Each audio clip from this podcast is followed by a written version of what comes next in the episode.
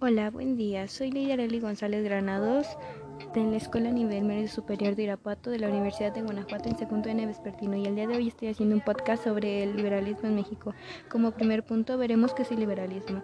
Es una teoría política y un programa que florecieron desde la mitad del siglo XVII hasta la mitad del siglo XIX. Tuvo importantes antecedentes y todavía es una tradición viva hasta el día de hoy.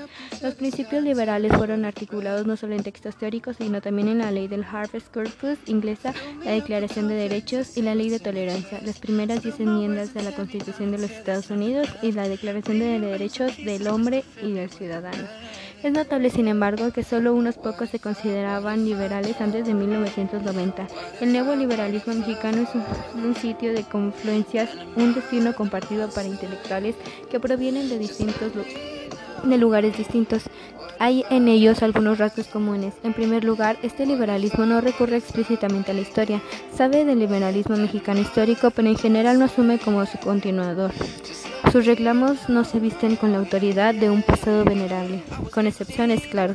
No apela de manera estricta, explícita a la tradición.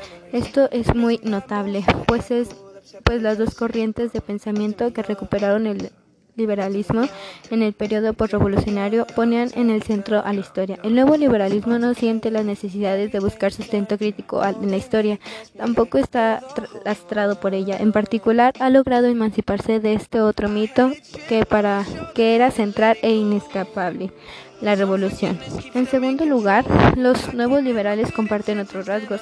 Los une sobre todo una aversión al populismo, tanto en su vertiente nacional como global. Son partidarios de la moderación en el estado político. En términos positivos, comparten una visión institucional de la política. En tercer lugar, muestran animadversión al nacionalismo revolucionario, tanto en su contenido ideológico como en su legado político, económico e institucional. Me parece que hay algo así como una cultura política del liberalismo, un conjunto de prejuicios, ideas, aversiones, certezas, fobias y pulsiciones.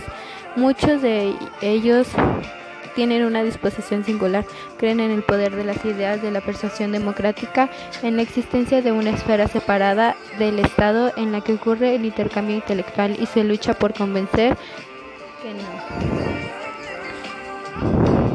Son algunos puntos del referentes que tenemos acerca del liberalismo en México, pero nuestra pregunta referente va a ser, ¿piensas que se han logrado estos ideales? En mi opinión se han logrado algunos puntos que se esperaban cumplir, así como la constitución de una república federal representativa y popular. Esto se logró ya que en la constitución de 1824, ya que esta fue la primera constitución oficial en México como nación independiente y estaba conformada por siete títulos y 117, 171 artículos. En el artículo número 4 establece que la nación mexicana adopta para su gobierno la forma de República Representativa Popular Federal, así que creo que algunos puntos se lograron. Otro punto puede ser el impulso, el impulso de libre comercio en otros países, ya que existen los tratados de libre comercio impulsados por Estados Unidos en América Latina y la profundización del subdesarrollo Creo que este es otro punto que también se logró. La comercialización del mundo es elemental para todos y esencial, etcétera.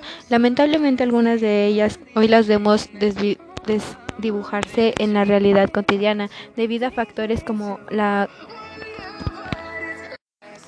más severa simetría que existe entre pobres y ricos, la decadencia en el nivel de la vida de la inmersa mayoría de los mexicanos, la escasez creciente de oportunidades y de empleo, el crecimiento exponencial de la población, pero fundamentalmente a la creciente inseguridad de los gobernados. Venimos sufriendo en especial, en especial durante los últimos tres años, lapso plagado de errores en el manejo y conducción del país.